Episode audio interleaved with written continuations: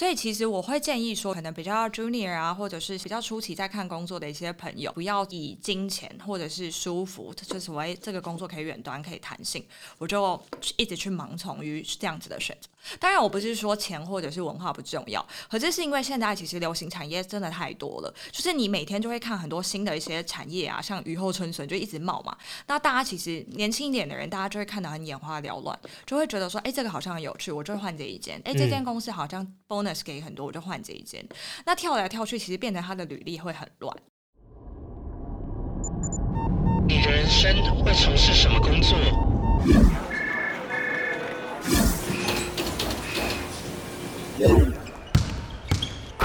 你的生命会如何展现热情？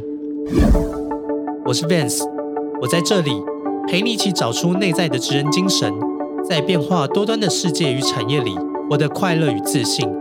成为晋级的知恩，Enter to Win。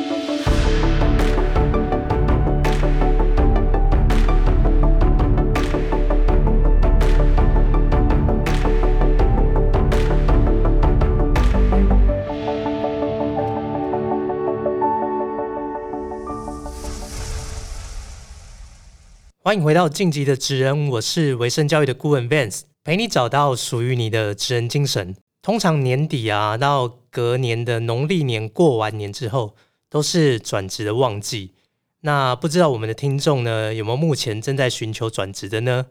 在台湾呢，一般求职最常使用的管道就是人力银行。那像外商啊，或是在国外，也非常爱用 l i n k i n g。那我们都说这个是职场版的 Facebook。那对于一些呢比较有经验的人才呢，在寻求中高阶职务，更多的可能呢是透过人脉的介绍，或是人力中介。那今天呢，我们邀请到这位来宾呢，就是目前服务于人力中介产业。那让我们来听听看他在这个产业的生活日常。好，欢迎今天的来宾 Ashley。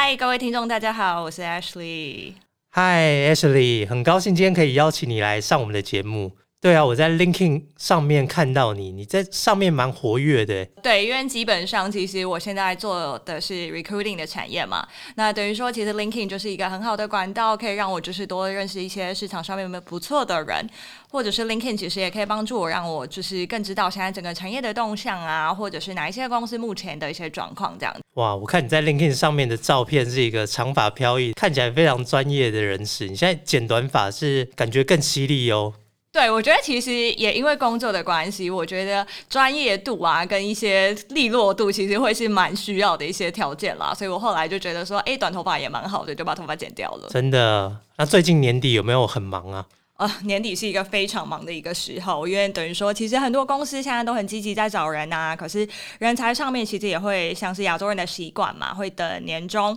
所以其实人才在年底前其实会比较保守。那但是客户还是会有需求，所以等于说我最近的 loading 其实算是蛮繁重的，真的蛮辛苦的。好啊，那一开始可不可以先请你跟各位听众来做一些自我介绍？OK。好，我的大学是在台湾念名传，然后名传念的是国际学院的 journalism 的学系。那我毕业之后，其实我就马上去美国念书。那我念的是 Boston University，然后在那边主修的会是 marketing。对我就是毕业就直接去美国。那我美国结束之后，我其实回来一开始也是做 marketing。那后来就是因为结合一些自己的个人未来的发展啊，还有一些我的个性的部分，我发现我对 recruiting 这个产业其实算是蛮有兴趣的。也因此后来就加入了现在的公司，叫做 p o r i t e。通常啊，我们在台湾人力中介产业，我们都会叫。Hunter 或者是叫猎头，你喜欢这个称号吗？其实基本上我最喜欢的称号会是 Consultant，所以你喜欢人家叫你人力中介的 Consultant。嗯，其实基本上我们在台湾不会特别标注说自己是人力中介，因为等于说其实嗯我们做的东西还是比较白方省啦，所以基本上我会比较说我会是 specialize 在科技业的 Consultant，我会通常会这样介绍我自己。那当初是什么样的动机让你想要进入到这个产业啊？呃，主要是因为其实我本身的个性算是蛮活泼的，然后我也蛮喜欢去挑战一些就是比较难的一些路去选择。那基本上 recruiting 这个产业啊，其实算是变动性非常的大，也因此我会觉得说，哎，结合我的个性啊，还有可能说对未来的人脉啊，或者是产业知识，我觉得 recruiting firm 其实是一个很好的机会。对，那像我们刚才在谈到嘛，在做你们这个产业，大部分都是寻求中高阶的职务，在做转职。嗯，我觉得台湾其实有分非常多的 recruiting firm 啦。那当然有一些会是比较针对，就是可能刚毕业的族群啊，或者是比较 junior level 一些的人。那这些的话，可能他们也会做像是一些 contractor，就是约聘的一些人员。嗯。那刚好因为其实呃，我自己就是真的比较喜欢挑一些比较难啊、比较高阶的一些知识去学习，所以其实我当时在选择就是 recruiting firm 的时候，我就是选择专门公司只做中高阶的部分。哦，了解。那你们公司内部是怎么分工有分不同的领域吗？对，其实我们公司在领域上的划分，算是每一个 consultant 都分的蛮明确的。因为其实这样的优点也是在于说，其实每个人有专精的部分啊，对于说人才的 database 啊，或者是产业的知识，其实也会比较集中。那我们公司的分工来说，我可以简单分享一下，就是因为我们老板本身自己是有呃美牌跟台牌的律师，所以其实我们家的 legal team 算是公司非常强的一个部分。嗯，那其他还有像是 finance 啊、sales and marketing 啊，那科技业的部分其实就有分 software 啊，或者是 hardware，然后还会有 HR 的部分。那你自己负责招募的领域是关于哪一部分？我自己是专门负责在软体产业这部分。软体产业啊，嗯。哦，软体产业那蛮难的哦。对于你应该完全没有 background，你怎么样学习这个产业的知识，然后跟他们这些非常有经验的人才在沟通？基本上，我觉得学习最快的方式，当然就是透过嘴巴发问的方式。那可是事前，当然我觉得要做足的功课其实非常的多，因为面对的都会是市场上面比较中阶啊，或者是高阶的人。那如果你自己本身没有一些料或者是一些经验的话，其实他们很快就会识破，也不会信任你嘛。对对，那等于说前期我刚开始进来的时候，确实因为我的背景不是在科技业这一块，嗯，所以其实我那时候就找了身边几个科技业的一些好朋友啊，先教我一些就是。城市语言到底哪一些是前端，哪些是后端？那 iOS 在做什么？Android 在做什么？然后自己其实也很常在 YouTube 上面就是做了很多功课嘛。那我自己甚至还会去加一些 Facebook 工程师的讨论社团，就会去看一些说，哎，现在有哪些语言是比较流行的，啊，或者是通常他们在做这个语言的时候，为什么选择它，或者是它现在在市场上面的优势。所以我甚至还会去把股市拉出来，就去看说每一间公司现在到底在做什么啊，然后为什么会。用这个啊，或者是一些框架啊，database 上面的选择啊，私有云、公有云的部分，其实我自己都算是做了蛮多的功课。那我觉得软体产业也是现在蛮热门的产业嘛，不管是人工智慧啊，然后数据分析啊，跟一些区块链相关的应用。对于这些这么多的应用啊，你也都是需要去深入的了解，对不对？你会不会去看一些？比方说老高的影片去了解这些应用，就是我觉得基本上，当你真的开始有一定的知识水准之后，其实也会有蛮多人选，就是跟你维持合作的关系，就是互相信任啦。那等于你会定期跟他分享一些就是市场上面的产业知识。那对于说技术上面，如果你真的有一些不懂的地方，其实你跟他们求救，他们其实真的都会蛮愿意的去帮助你这样子。哎，那我想很多人都很好奇，像你们 consultant 在这个领域。每一天的生活大概都是在做什么事情呢？其实很多人都会觉得我们是神秘产业嘛。对啊，对，所以其实大家会以为说，哎，我们到底是怎么样去 approach 人选啊，或者是我们的人选到底哪里来的？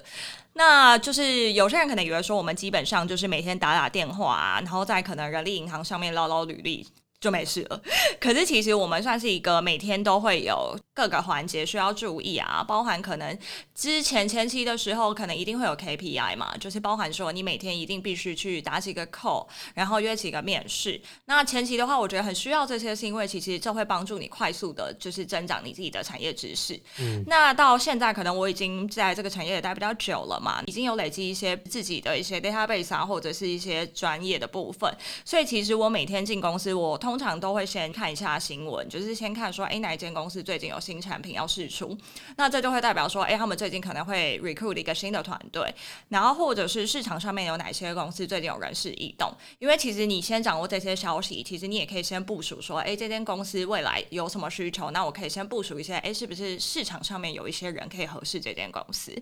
那刚我也分享到，其实我也蛮会注意一下股市啦。那股市通常也是就是让我看到说，哎，整个产业。链上面啊，现在哪一间公司准备就是要蓬勃发展啊，嗯或者是哪一间公司最近是不是遇到了哪一些问题？然后通常做完这些就是媒体上面的一些 collect 之后，我开始就会打几个电话，那我会称这些电话叫 update call 啦，嗯就是跟人选就是 update 一下说，哎，最近你们还好吗？然后有没有在看工作？那也借此可以了解说，哎，最近除了就是我手边的机会以外，市场还有哪些机会最近是有在找人的？然后也了解一下说，哎，最近他们对于说看工作的期待啊，无论说是薪资啊、产业啊，或者是文化啊上面，就是现在的人选对于说产业上面，其实因为真的变动很快，就是也会透过人选的方式让我知道说，哎，整个产业最近的状况是怎么样。嗯那这些电话打完之后，我基本上就是每天都还是会安排可能一到两个面试，就是主要是可能跟一些比较新，就是之前都没有合作的 candidate，就是去见面。那有些人会想说，哎、你每天就是花一到两个小时，就是跟差不多一到两个人见面啦，就是你会不会觉得说很浪费时间，或者是你这样的用意是什么？嗯可是基本上，我觉得 recruiting 产业嘛，就是产品是人，那人也是最具变动性，或者是你透过电话，其实你没有办法这么 hundred percent 确定说他除了 hard skill 以外，他的 soft skill 怎么样。特别是中高阶的人，我觉得他们到一间公司任职啊，其实你会发现，就是尽管说，哎、他们可能技术很强，可是管人的方式或者是文文化适性上面，其实也都会是取决于他待在这间公司久不久的一个很重要的因素。所以其实我还是会就是蛮坚持说，哎，跟他们真的 face to face，然后去了解说，哎，他们的 soft skill 或者是他们的人格特性上面是不是真的是我想要的，我客户想要的这个东西，我觉得会是取决于做 recruiting 产业非常重要的一个环节，这样子。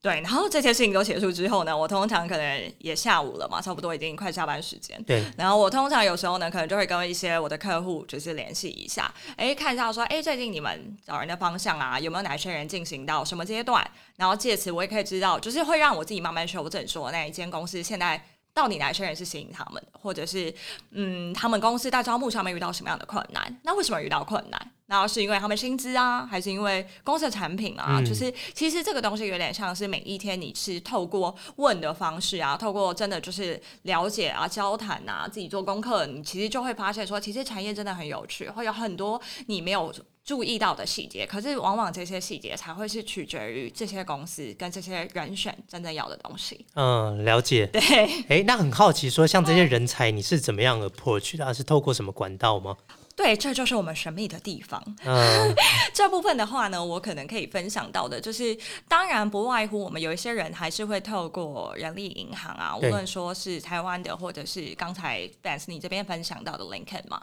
那其实我觉得市场上面真正就是很厉害的人。其实很多都会是藏在水下面的，那他们可能因为自己真的很忙啊，或者是特别是非常高 level 的人，他们其实不太会有太多的时间经营这些 social channel 啦。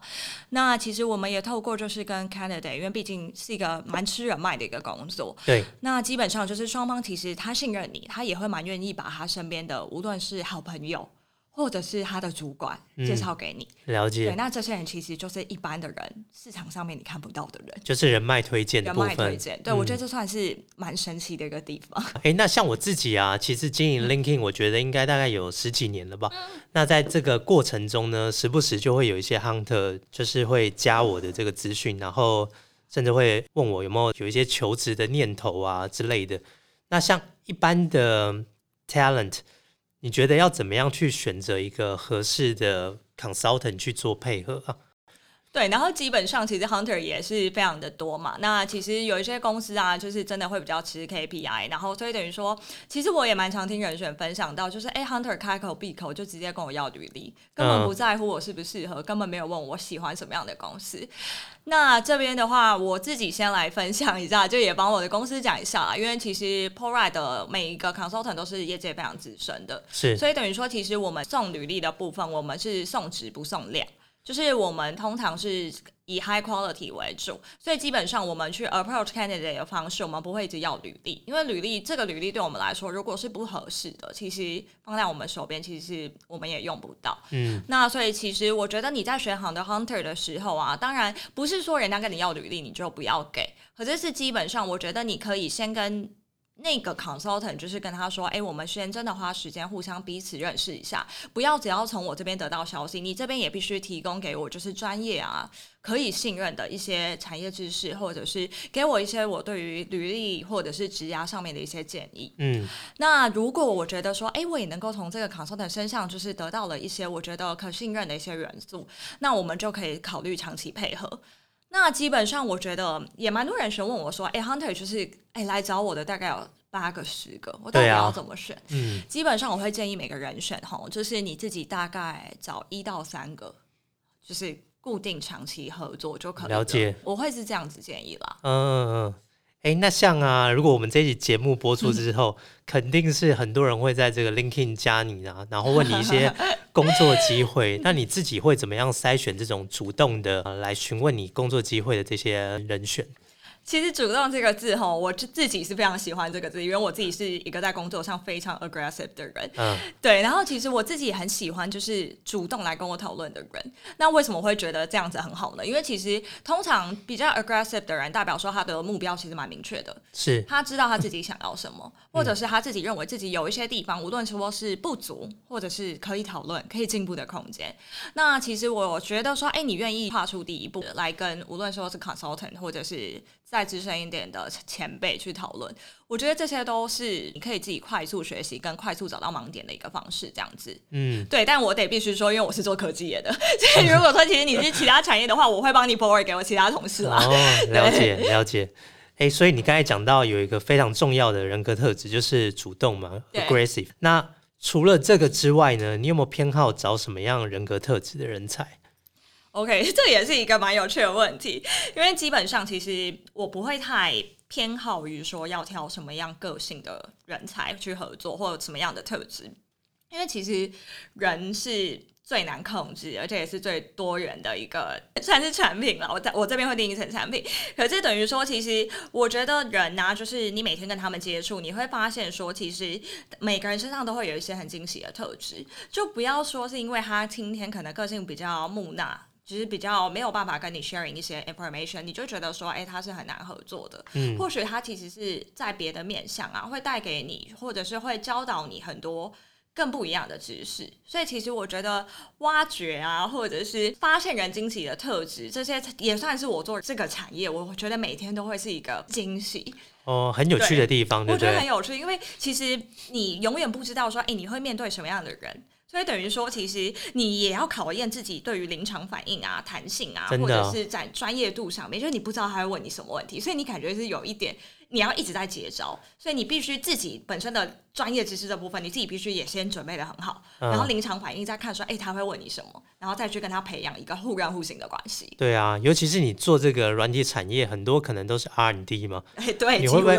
对啊，你会不会遇到这种很很难聊的？就是哎，你问他可能。讲话很简短啊，然后你不太能挖掘出他到底想要表达什么的这种人，对我觉得蛮多的。当然，有一些人可能是因为之前呢，可能真的太多 hunter 找他们，然后或者是他们没有跟 hunter 合作过，所以他会觉得说，反正你也就是把我当产品卖一卖啊，你也没有真的。想认识我，我就随便回你几个问题啊，你就帮我丢一丢，有成就成嘛。那基本上遇到这种的时候，我通常我在面试前，我第一个会问的问题就是：哎，你有跟 Hunter 合作过吗？我会想知道说，哎，如果你是跟 Hunter 合作过，其实你大概会知道我们在做什么，或者知道我们的 process 会怎么样做。那如果他是说有啊，我不喜欢啊，或者是我没有合作过，那我就会知道，其实问题是出在于他没有找到一个他可以信任的合作伙伴。对，所以我会先让我自己就是。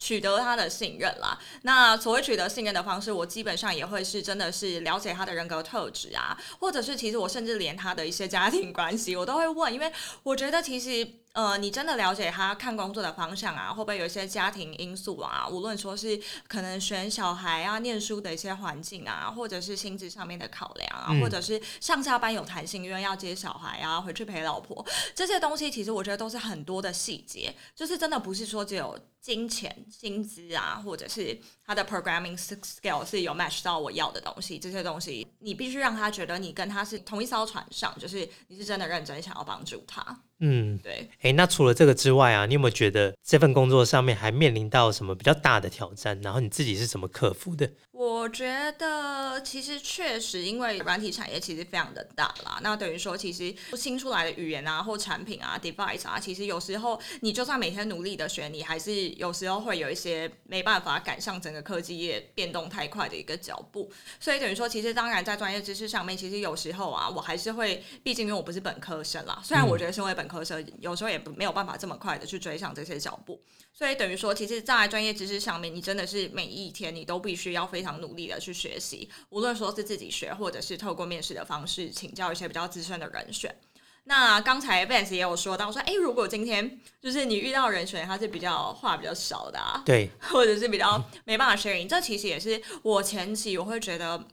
比较困难的一个地方，因为等于说，我们就好像我问什么他答什么，然后我也会觉得说啊，那怎么办？就是。我好像没有办法，就是真的确定他到底的一些意愿还是什么的，所以等于说，其实这个东西真的就是你做越久，你不断的练习，你会发现说，哎，其实人真的很有趣，就是你真的可以用你自己就是本身的一些个性，或者是一些你能够提供的一些价值，然后去获得说，哎，也不能讲获得，就是去真的跟人选或者是。客户就是得到一个彼此都很 balance 的一个状况。嗯，对啊，那其实这个工作有有趣的地方嘛？那也刚才你讲到也有很多这个挑战的地方。没错。那你自己觉得你自己有什么样的个人特质特别适合这份工作？对这个东西的话，不是我自己老王卖瓜啊，没关系，你可以分享一下。我的主管们其实就说我真的是我是偏向我很 aggressive 的一个人。所以等于说，我真的是有问题，我就马上必须得解决，嗯，或者感觉得出来耶。对，我是就是对，然后当然也会有，我也遇过，就是我刚进这个产业的时候，也有前前辈说，哎，你是女生哎，就是你这么 aggressive，其实人选会吓到。可是哎，我觉得现在自由市场，男女平等，所以我就觉得说，当然女生嘛，可能比较 soft 的方式啊，然后在职场上面，可能当然。啊，R D 这一块其实他们也会比较愿意，就是跟比较温柔一些的女生合作啊。可是我觉得，当你自己真的是有足够的专业，跟你有足够能够解决问题的能力，其实我觉得这会是帮助我自己 career 上面我觉得很重要的一个元素啦。了解，对。那做到目前，你非常喜欢你这份工作吗？哦，超喜欢，我超喜欢。所以你未来 career 的长期规划也会打算一直待在这个产业。目前我是真的就这样觉得，因为其实每天上班啊，我觉得我真的很开心，真的遇到各式各样不同的人，对，真的蛮有趣的。然后加上其实你自己也蛮喜欢跟人家聊天啊，沟通啊，对我觉得。而且如果说，哎，这些沟通是有意义的，无论说是你可以学习到很多东西呀，或者是未来的人脉，然后跟他们其实基本上未来会成为朋友，那 Why not？对啊，其实跟我们产业一样，我们就是协助学生完成留学的梦想嘛。对。那你们就是协助这些专业人士可以找到更适合自己，然后更理想的一个工作环境。对，而且我其实蛮喜欢真心的帮助人，所以我每次看到人选 on board 到一间的哦，他真的很喜欢的公司，他开心，他老婆也开心，我就觉得哦，真的很开心，真的做了善事一件。对，没错。好，那呃，上半场我们先跟阿 s h l e y 聊一下他在职场上的一些经验，那下半场我们聊一下他在海外的留学经验。维盛教育英美留学国际教育机构，专业。用心提供给学生一站式的私人顾问服务，以职业发展作为选校选系的方向，提供落点分析，精准掌握到理想的目标学校。顾问丰富的经验，更能建议如何让你的读书计划与众不同，并由专业的外师进行最终润稿。细心的掌握留学师称，定期的回报申请进度，让你全心冲刺英语考试。维正教育留学顾问希望成为同学们在留学路上最大的后盾。欢迎线上预约免费咨询，开启你的留学旅程。Hi Ashley，哎，你毕业之后怎么会想要到美国念研究所？OK，其实美国就是一个种族非常多元的国家，对，那等于说，其实我觉得，哎，在美国也能够碰到很多不同族群的人嘛。嗯那无论说是口音啊，或者是呃一些文化上面，我会觉得哎很有趣。所以加上美国啊，像是金融啊、医疗啊、IT 啊，其实都是全球比较好发展的一个地方了。然后加上美国的五百强企业啊，或者是像是一些新兴产业嘛，什么虚拟货币啊这些东西，其实都是在美国这个市场其实是最成熟的。嗯，那从小啊，家庭就会支持你去海外留学这个目标吗？对，我觉得算是蛮 OK 在这个部分的，因为国小开始其实我就都是双语教育啦，嗯，，对，然后国高中的时候那时候就会比较 balance 一点，因为那时候毕竟会面临到未来的学测嘛，所以其实英文的部分那时候就是比较是台湾老师在教啦，然后大学之后因为我念的是民传的国际学院，所以基本上班上的同学三分之二也都会是海外的同学。哦，嗯了解。所以其实从小家庭教育就对英文这一块非常重视。对，嗯那当初你在申请美国的研究所，你有申请哪一些学校？很有趣的是，我非常有自信的是申请 Boston University，哎，只怎么只有申请一间？一般同学都至少申请五六间以上。哎，嗯，我就是目标明确，我知道我能拿什么，我就一定会拿什么。哦 而且加上就是呃，我家里有人之前也是 BU 的的同学啦，所以我等于说，其实我的目标就蛮明确，所以我那时候就毅然决然的只有投一间学校，嗯，那你自己本身喜欢 Boston 这个地方吗？非常非常喜欢。所以你还没有去之前，你就对这个地方很了解。我当然会耳闻，就是朋友啊，或者是家里的人分享。那等于说，其实就是 Boston 就是一个，就学术味非常的浓厚。嗯，所以我就觉得说，哦，就是很喜欢这样子的一个地方。我觉得不会像纽约这么快，它会又是再慢一点，然后可是学术含量又很高，所以我就觉得是一个很优美的地方。所以你在留学之前有去过 Boston 吗？没有，没有。对我那时候主要留学前都是往西岸跑啊。哦，你去过西岸的哪些地方？西岸主要还是 L A 嘛，L A，然后 Vegas 虽然不算西岸啦，可是那时候也去，其实去过 Vegas 蛮多次的。哦，对，所以你那时候去西岸，不会想要去西岸的学校念书吗？不会，为什么？对我就喜欢学术味很浓厚的地方。啊，对，就是光走在城市，你就觉得哦，好像在想什么艺术院一样，了解。所以你非常喜欢 Boston 这个地方。非常喜欢。嗯，你在 Boston University 有没有最喜欢的一堂课啊？有这个我可以分享一下，就是我那时候很喜欢一堂课叫做 Supply Chain。对，那其实那堂课主要就是在讲一些企业采购啊，或者是一些仓储的一些供应链管理嘛。对，对，然后我还记得说，我那个老师叫做 Roger。对，然后他其实是一个很严肃的人。就我一开始上课的时候，因为他上课会盯很多很无聊的细节，就是什么你电脑是打开的，然后他也叫我说：“哎、你电脑关掉。”然后我下课的时候还抱着我的电脑去跟他 argue 这件事。我说我电脑打开，可我的荧幕是暗着。哦，对，OK，Anyway，、就是除了他这个东西以外，他是一个很严肃的教授吗？对，而且我后来最后一堂课，我才发现说，原来这是他退休的最后一个最后一个 semester，所以我就觉得嗯很与有容颜。那撇除说就是他很严格，其实我会说我这么喜欢这一堂课，是因为这一堂课其实也让我很讶异，说其实一些海外的教育跟台湾的方式其实不大一样。对，那我会这样说，也是因为就是，嗯，我们那时候上课的时候，其实就做了一个 case study，然后 case study 其实在讲墨西哥当地其实有一个很有名的饼干，然后饼干是什么牌子我有点忘记了，嗯，对，可是其实他为什么会就是拿这个饼干当 case study 呢？其实就是老师呢就叫我们就是当然三四个同学一组啊，然后以一个我们真的在经营这一间饼干的经营者的角度去看说，哎，我们就是从墨西哥出产的这个饼干要怎么样，就是可能。抓成本，像是前期的一些市场调查，这个饼干会不会合美国人的胃口啊？或者是就是饼干的成本怎么抓，然后包装，然后如果未来出关过关，然后过关也包含说你的货车的路线，对，然后还有饼干，因为不能潮湿嘛，然后也不能放太久，那这个仓储的要租多少瓶，然后这个仓库要放在哪里才会合你的路线，然后就真的是你如果说，哎，你没有真的实际真的以一个经营者的角度，你会发现说，哎，怎么会有这么多的细节啊，跟成本要考量，就是诶什么市场调查、口味差异、包装控管、海关申请，然后这些。全部的东西，就是当你真的走一趟之后，你会发现说，哎，你对于说整个产业模式的认知，你是自己真的很有感觉的。感觉这个很灵活诶，这 case study 对每个组研究出来的就是想法观点都不一样，所以真的是我觉得这堂课是很受用，跟真的很有趣。对，我想如果这堂课如果在台湾在授课的话，大部分都很有可能是解课本上的一些计算题啊，然后要套用一些公式，对然后去算出一些正确的答案。对，或者是上网看一下报关的一些资料，就这样填一填。可是没有，我们那时候真的做超多功课的，真的啊收获应该蛮大的。蛮有趣的。诶，那透过这种团体的 project 啊，应该蛮有机会跟自己同学做一些交流嘛。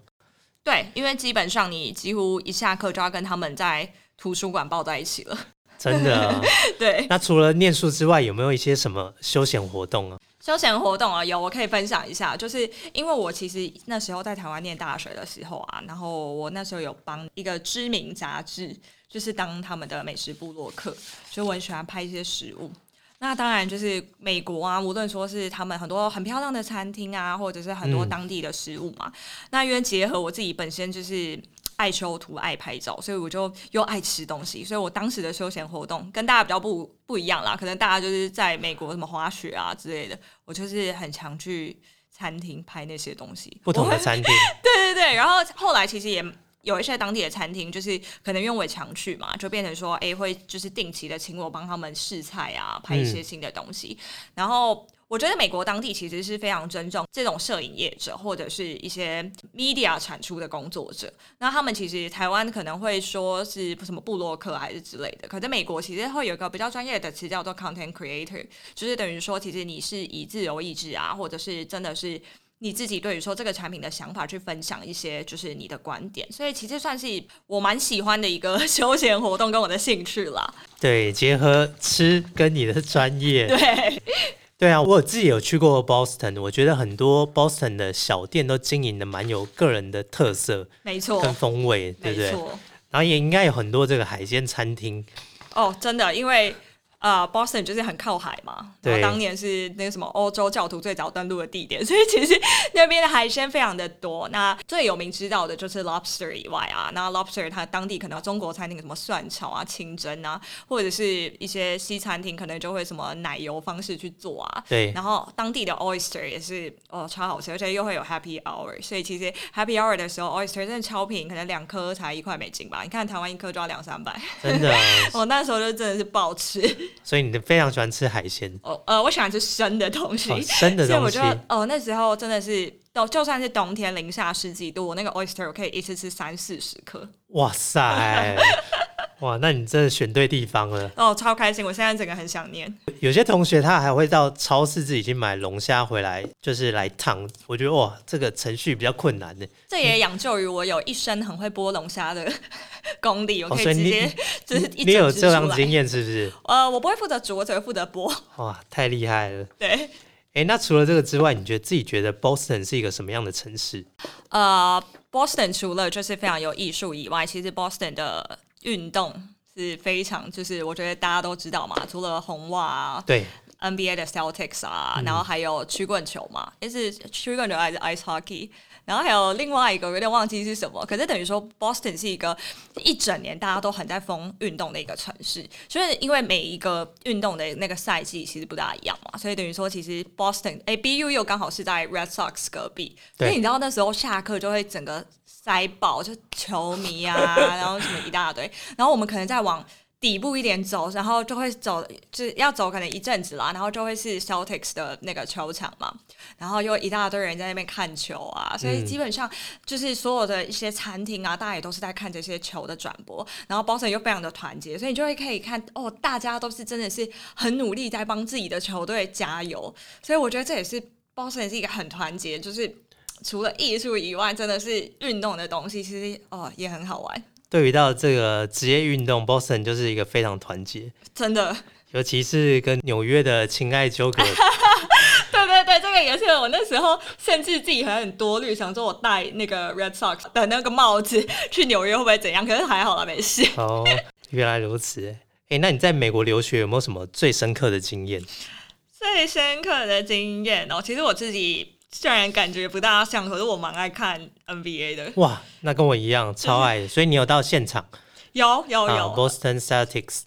我那时候甚至都是季后赛去看，季后赛。然后票很贵。TD Garden，TD Garden 对，然后因为我那时候很喜欢那个 Celtics 的教练，就是 Brad Steven 嘛，嗯，对，然后就是我就会去现场 support 一下，然后因为通常到那个赛季的时候，基本上可能打的都会是就是像是一堆人很喜欢的那些西岸就是比较厉害的一些球队嘛，那等于说其实买现场的时候，除了你可以感受就是当现场的那个气氛。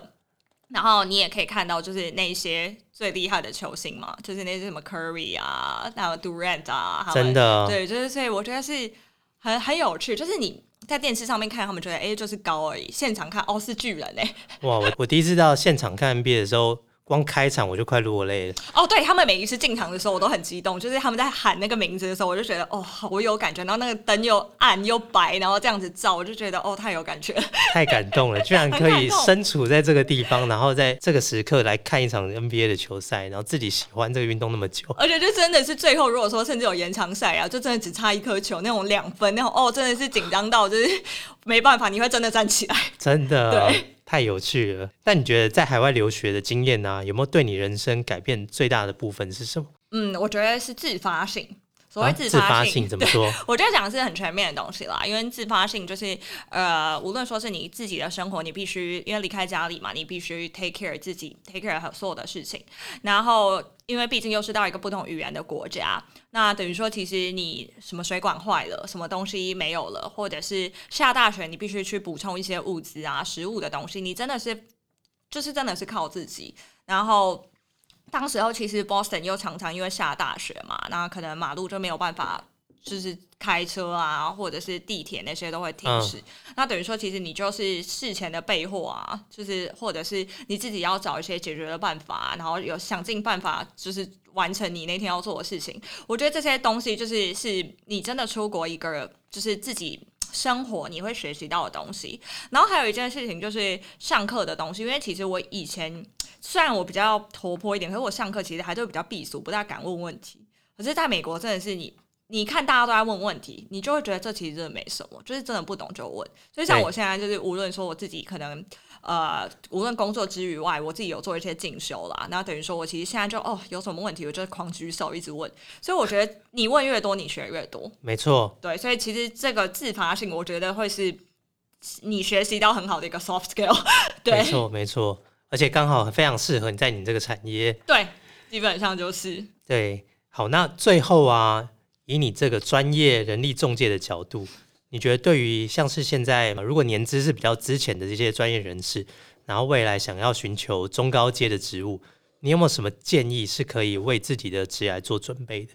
有，其实因为我现在其实比较对应到的都会是中高阶嘛，那其实我也会听过有些人选啊，可能他们到四十岁啊，会开始跟我们抱怨说，哎，就是我之前可能就是为了说薪资的部分啊，我就一直待在一间公司好久好久，嗯，那我也没有再去进修我自己的 programming skill，然后或者是我也很久没有换工作，我现在害怕了，我现在不知道外面的世世界是怎么样，或者是我不大知道说我现在还能够做什么比较不一样的东西，所以其实我会建议说，可能比较 junior 啊，或者是比较初期在看工作的一些朋友，就是我觉得你年轻的时候啊，不要真的是。以金钱或者是舒服，就是所谓这个工作可以远端可以弹性，我就一直去盲从于这样子的选择。当然，我不是说钱或者是文化不重要，可这是因为现在其实流行产业真的太多了，就是你每天就会看很多新的一些产业啊，像雨后春笋就一直冒嘛。那大家其实年轻一点的人，大家就会看得很眼花缭乱，就会觉得说，哎，这个好像很有趣，我就换这一间。哎，这间公司好像 bonus 给很多，我就换这一间。那跳来跳去，其实变成他的履历会很乱，每一间公司就是待半年一年。那其实我觉得公司啊，在挑人上面，除了这些以外，他们会非常会在乎人选的稳定度。嗯，那我自己通常对我的 candidate 来说，我不是说把他卖到一间公司就没我的事，我会真的评估很多，是因为我希望他真的在这间公司，我的客户这边可以待很久，少说我觉得也是至少两三年以上嘛。对，那等于说，其实如果年轻一点的人啊，就是你的履历很乱，其实真的好的公司会不大敢用你。因为他们嗯会不知道说你会不会就是来过个水就走，然后你就会开始想说为什么那么多公司不要我，你就会开始在你可能三十岁的时候，你就会开始很迷茫、很焦虑。所以基本上，我觉得就是在这个年纪上面啊，我觉得工作的本质是最重要的。就是你可以先选工作的时候，你选择这间公司是愿意栽培你的，就是是愿意公司可能会真的愿意教你一些。或者是 train 你一些产业的东西啊，专业的东西，然后你是可以在这间公司获得成长的。你看到你自己的价值，你看到你自己的价值，你会更知道你自己的定位是在哪里。嗯，对，然后还有说成就感啊、认同感这些东西，因为等于你在这间公司你做得好，然后你有价值，你就会越来越有动力。你越来越有动力，你就会自发性的去学很多东西。自发性学很多东西之后，你就会开始更明确知道说自己未来是要往主管职，还是往就是 senior programmer 的方向去走。所以这些东西会让你就是方向越来越明确。你等于说你在进入产业可能。五年之后，你会更知道说，诶，你自己到底是对什么样的产业是有兴趣的？是新的产业吗？还是是一些可能比较稳定的产业？所以这些东西真的会让你比较知道说，诶，我对于工作的本质，我到底在乎什么？我在市场上面我到底是什么？然后我未来我到底要选择什么？嗯，好，非常精辟的分析跟非常实用的建议。对，所以对于比较资浅的一些年轻人来说，嗯，其实工作的本质跟自己想要培养的专业能力，以及自己在这个领域的定位，其实在比较年轻的阶段是非常重要的。对，所以有些可能会去非常在意公司的名气啊，或是公司的福利，导致呢就会有些工作可能做的不是那么长久。那这个都会对于自己在长远的 career 会是一个呃比较不好的一些问题。嗯，对。那我觉得今天非常谢谢艾雪雷来分享他在这个人力中介的一些经验的分享，还有他在海外留学的一些经验。对，我也很开心，就是今天会有一个机会，就是把我的一些小经验啊，无论说是工作或者是之前念书的一些经验跟大家分享了，也对是一个很好的机会。对，听他这么精辟的分享呢，那如果对于目前转职有兴趣的一些专业人士，也可以透过 LinkedIn 去主动跟他联系，或许会马上获得到一些不错的工作机会。好，那我们今天节目就到这边，我们下次见，拜拜。拜拜。